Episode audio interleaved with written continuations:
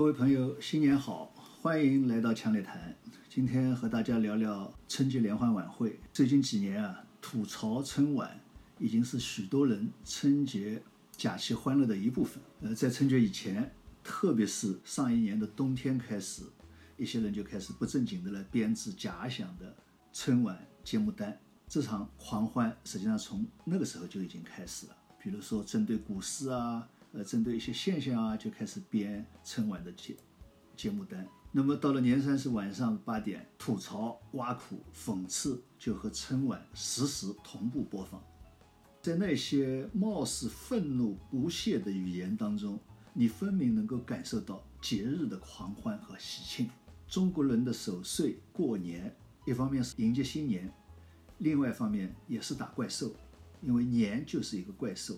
大家为了驱赶。上一年的晦气，所以要守岁、放炮仗。那么在吐槽当中呢，人们发泄了一年来的许多郁闷、不爽和不满，也表达了内心的许多想法和愿望。因为精神上的疏解而获得了欢乐。可以说，春晚以另外一种模式，对一些人达到了相同的目的。不过说起来也很奇怪，那些吐槽春晚的大多数人士，往往都说自己已经多少年不看春晚了，对春晚已经没有兴趣了，并且嘲笑有耐心看春晚的人们。这些人来标榜自己的清高，但是你也感到很奇怪，他们吐槽并不是空穴来风，都是有根有据的，反而比那些耐心看了春晚的人都了解春晚的所有细节。比如今年的春晚。姜昆学粤语的那段相声，不仅吐槽姜昆相声的噪点，并且还找到了姜昆那个老外徒弟大山多年前的同样内容的单口相声的录像，还演绎出了姜昆这次能上春晚的许多幕后新闻。你说说说看，他们到底是看了春晚还是没有看春晚？既然他们对春晚是那么的不屑一顾，却又是对春晚这么的耿耿于怀，所以仔细想想，他们这些人的这些腔调。比姜昆演相声这件事情本身好像更可笑。如果我们把时间往前推十多二十年，春晚结束以后，大家广泛传播的是这一次春晚出现的京剧，还有新的名词。往往这些京剧和新的名词有很长一段时间会流行，而这些新的京剧名词一般都出现在小品节目当中。如果再往前，春晚结束后。往往大家在传颂的是又冒出了哪些新的演员，比如港台演员啊，我新的年轻演员啊，还有什么新的歌曲啊，呃，那是这些。那么如果再往前推，刚刚开始有春晚的初期，上世纪八十年代、九十年代初的时候，那么可能大家更多的是津津乐道，呃，新的演员啊，老演员啊，还有哪几个相声好玩呀？春晚是随着时间的推移是在变化的。观众的反应和关注点也是在发生变化，但是人们对春晚的热情确实这些年是实实在在的在降低。那么从这两年来讲，比如我自己就可以标榜一下，真的是基本上不看春晚。那么今年这个春晚呢，那天晚上在看书，突然想起来了，也没有打开电视机，在班当中的时候呢，看到微信里面有个直播就打开来了，但是没有看，只是听。这一听就听到了姜昆的相声，听声音我想象不出。姜昆已经长成什么样子了？因为这个声音和我原来熟悉的姜昆的声音不一样。那么第二天看了网上人家贴出来的他前一天晚上的演出的照片，我发现姜昆长得还那个样。这就好比说我们的春晚，好像有了很大的变化，但是呢，好像还是那个样。为什么春晚从一个受亿万中国人欢迎的节目，变成了现在这样让人食之无味、弃之可惜的鸡肋？这可能。与人这个物种需要不断的有新鲜刺激的特质有关系。人啊，对环境刺激的适应，往往并不是被动的，而是主动的去适应，挑战式的适应。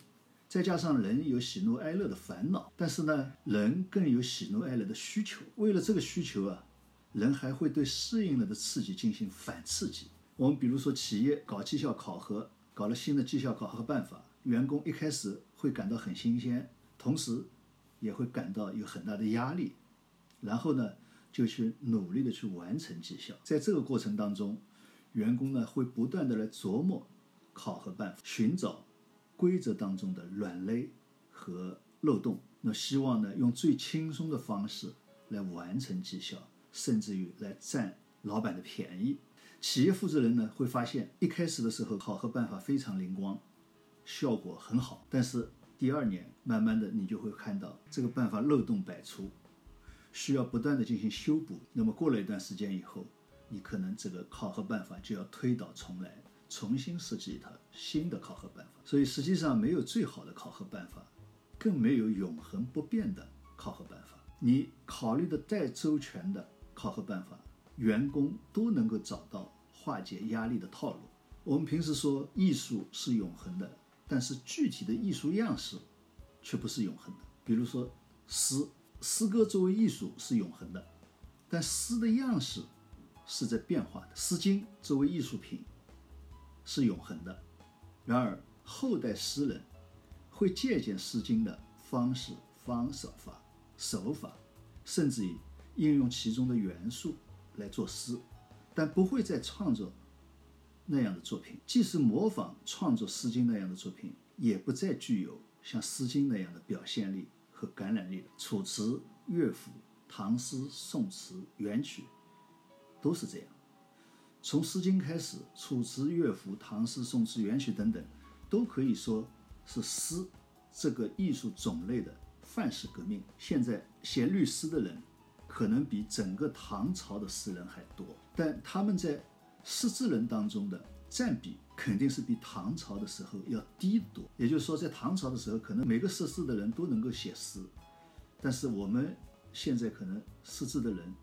只有很少的人去写律诗，而且他们写的律诗基本上就只有自我修养、自我愉悦的功能，传播的圈子不仅是非常非常的狭小，更且不会具有时间上的传播能力。也就是说，不会像唐诗那样被几代人所传颂。不同的人因为背景、文化、经历、品味等等的不同，面对同样的一件艺术品，会有不同的感受。和体验，即使是同一个人，因为处在不同的人生阶段，或不同的心境下，或者不同的环境下面，面对同一件艺术品，也会有不同的感受和体验。宋代的江节有一首《虞美人》的词，就很好的说明了这一少年听雨歌楼上，红烛昏罗帐；壮年听雨客舟中，江阔云低。断雁叫西风，而今听雨深路下，冰已星星也。悲欢离合总无情，一任阶前，点滴到天明。艺术如此，其他各类方式、范式、模式等等的人类活动无不如此。春晚实际上也是这样，各种范式模式。一旦形成，他们的能量就会逐渐的耗竭。当耗竭到难以为继的时候，要么进行及时的调整改革，要么就是彻底的放弃，重新建立新的范式、新的模式。那么我前面讲的企业管理中的考核就是一例。那么实际上，在整个企业的经营管理层面，包括产品样式、生产方式和技术。管理模式、商业模式等等，无不如此。Facebook 推出了 Libra，然后又把 Libra 改为 DM，去年干脆又把公司改为 Meta，推出了元宇宙的概念，就是因为公司原有的产品模式、技术模式、商业模式等等等等，已经能量衰竭，需要有新元素的刺激。那么 Facebook 这一举动能不能成功？我们另当别论，但是它很能说明问题。我前段时间和国内的互联网公司的朋友探讨互联网公司今后的发展前景，我就跟他们说：你们如果没有新的创造，还是原来那些理念、互联网思维模式，还是原来那种商业模式，还是原来那种话术模式，我说你们可能就会成为恐龙。恐龙消失了，并不是被颠覆的。是因为面对新的环境，没有能力转变生存模式。当时并没有其他动物去颠覆它，去迭代它，也确实没有什么动物迭代了恐龙。所以每一种物种不断改变自己，以适应不断变化的环境，更好的生存才是最重要的。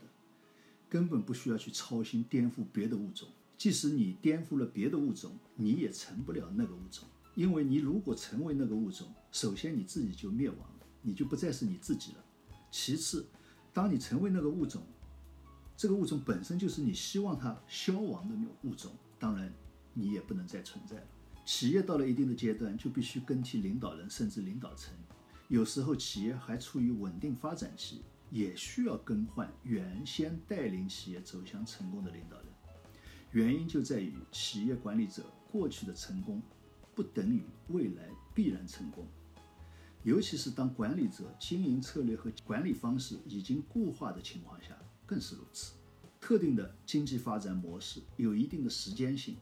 比如投资拉动型、出口拉动型、消费拉动型，到了一定的时候，都得换换赛道，没有绝对的优和劣，也没有永恒有效的模式。所以，作为分析，把各国投资、消费、出口占 GDP 的结构做对比是必须的。一定说哪个国家的结构优越，恐怕是很难有说服力的。美联储和美国财政部这些年焦头烂额的缘由，可能正是被一些人羡慕的投资、消费、出口的结构。我国改革开放后的发展模式，大多数时期是出口拉动和投资拉动的。在工业化、城市化初期，这样的发展模式往往也伴随着高能耗和巨大的环境成本。到了一定的阶段，这样的发展模式就不可持续。然而，不能否认，正是这样的发展模式，使我国经济实现了起飞和高速发展，成为了世界工厂、第一大贸易国和第二大经济体，使我们登上了进入高质量发展阶段的台阶。中国作为一个特大的国家，经济的运行从来不是孤立的，深刻地影响着世界经济，也深受世界经济变化的影响。即使在闭关锁国的明清两代也是如此。当欧洲人到达美洲，杀戮和掠夺改变了历史的进程。他们掠夺的白银主要流向的是中国，白银流入中国和流出中国，影响了中国的经济，更影响了中国的历史，同时也改变了欧洲和美洲的经济发展路线。当代中国改革开放四十年的发展。也不仅仅是中国自身经济的变化发展，这一发展同样深刻地改变了世界经济和地缘政治格局。上世纪七十年代末开始的这一波全球化，与中国的改革开放互为因果，相辅相成。没有中国的改革开放，这波全球化不可能有如此快的发展速度。也不可能达到如此大的经济规模和如此广泛的渗透面。不借助于这波全球化的历史机遇，中国改革开放成效也不可能如此巨大。目前全球化进程遭遇困境，可以说是这一波全球化模式的正向功能转入了衰竭的阶段。以往的全球化规模和范围没有这一波全球化大。而且，全球化主要体现在基于资源禀赋的贸易往来方面。这一波全球化的特点是产业链的全球化分布和资本的全球流动。这样的模式深刻改变了许多国家，尤其是发达国家的产业结构和就业结构。加上资本的作用，造成了普遍的贫富分化加剧现象。这个普遍是指不仅发达国家。也包括新兴经济体，也包括发展中国家，都出现了贫富分化，所以也因为这样，世界上普遍出现了民粹主义思潮和保护主义为特点的逆全球化趋势。百年不遇的大变局就是在这样的背景下遭遇的。中国的发展模式要转换，世界的发展模式也要转换。中国要进入高质量发展阶段，并不是一个孤立的事件。是世界发展模式转换的一个重要组成部分，而且是影响世界发展模式转换方向的一个重要力量。逆全球化，我认为只是一个表象，无论是经济、金融还是技术的发展，各国的经济不可能再退回到各自独立发展的模式。逆全球化的实质是全球化需要一种新的模式，来解决目前各国遇到的严重的贫富分化的矛盾。新的全球化是什么模式？人们不可能事先预设，只有在各国的制度创新、科技创新、商业模式创新、国家间的角力与合作中逐步磨合。熊彼得讲企业家精神，认为企业家具有创新能力。这个创新主要体现在创造性的破坏市场均衡，获得发展机会。实际上，所有真正的创新都是对旧事物的创造性破坏。不过，创新并不一定就是创造性破坏，也有可能是破坏性创造。一次大战、二次大战都可以说是破坏性创造的结果。创造性破坏也好，破坏性创造也好，路径选择上。有不破不立、先破后立、先立后破与边破边立等等。艺术形式创新、企业管理、经营管理模式的创新、商业模式的创新、科学技术的创新、理论学术的创新，包括我们国家制度变革的创新等等，都需要这样的创新精神。但是，创新是否一定能够成功？创新会以什么样的代价来取得成功？这是不确定的。这一波全球化可以说是得之于三个人的创造性破坏。首先是一九七八年末，邓小平开启了中国的改革开放的历程；其次是一九七九年，撒切尔夫人对当时的欧洲病夫英国发起了大刀阔斧的撒切尔革命；随后，里根在美国推出了里根经济学。他们当时所要解决的都是各自国家。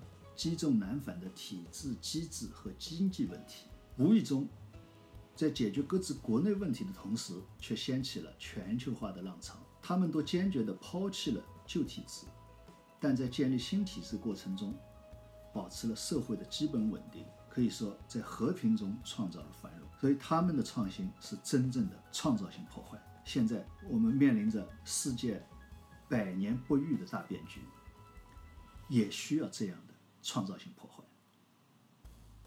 春晚或许也需要一次创造性破坏。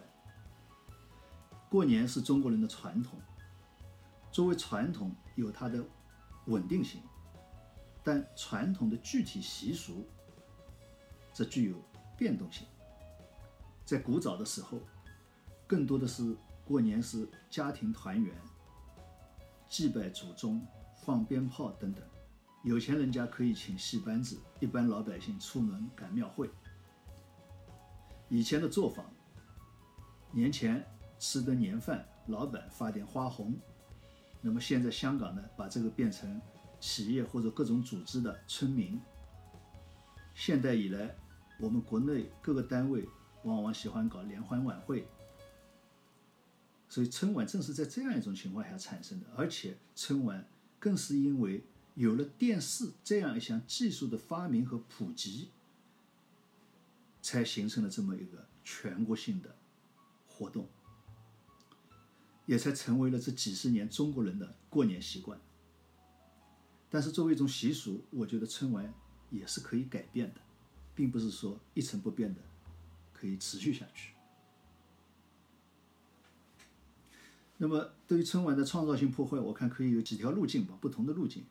一种是利用新技术改变春晚的模式和风格，让人有新鲜的感觉。正在人们吐槽春晚的时候，冬奥开幕了，这些吐槽们的注意力很快就转移到了冬奥，寻找新的噪点。这个充分反映了人喜欢新鲜刺激这样一种物种特点。你看这两天都是在冬奥了，没有人在讲春晚的问题了。不过还算好。因为有春晚，还有男足，所以张艺谋导演的开幕式被喷的不多。实际上，老谋子的风格并没有变，基本上和2008年奥运会的开幕式，还有张艺谋在各地搞的印象系列是一个套路。但是因为这次借助了大量的新科技，人们被新科技创造的效果惊艳了，所以没有太多的去关注它到底有什么变化，有什么创新。那实际上，我们被吐槽的春晚当中有一个节目《咫尺青绿》，我看基本上是获得了一致的赞美。实际上，这个节目除了题材以外，更多的还是因为恰当的运用了大量新技术，惊艳到了大家，所以受到了很大的欢迎。那么第二种路径，我觉得可以改变利用电视为主的传播范式。因为我们所谓春晚，春晚实际上就是借助于电视这个渠道来传播的。那么，比如能不能利用元宇宙技术来举办虚拟的春节狂欢会？我们每一个人既可以观赏元宇宙当中的春晚节目，也可以参与互动。就好比说，我们去赶庙会，那么这样的春晚既是中心化的统一平台。但是又因为我们每个人可以参与互动，所以呢，对每个人来讲又变成了个性化的娱乐。所以我觉得这也可以是一种新的创新，也就是说抛开原有的模式，形成新的模式。第三种路径，我觉得也可以彻底放弃目前这种中心化的春晚。实际上，在春晚之前，我们并没有这种什么全国统一的一个春晚活动，都是各个单位、各个地方自己搞过年活动。所以可以由各种媒体啊、平台啊自由发挥和竞争，从而形成新的过年的习俗。当然了，我们也可以保留现在的春晚模式，让吐槽春晚成为一些人过年狂欢的习俗。这个也不是不可以成为一种选项。毕竟春晚只是一个电视台举办的演出活动，人们可以看可以不看，并没有法律规定每个人都必须看。但是不可否认的是。还是有相当数量的老百姓愿意守着电视机看春晚过年。看了你可以赞美，还可以吐槽，不管是赞美还是吐槽都是欢乐的。那么何乐而不为呢？好，谢谢大家，再次祝大家新年快乐。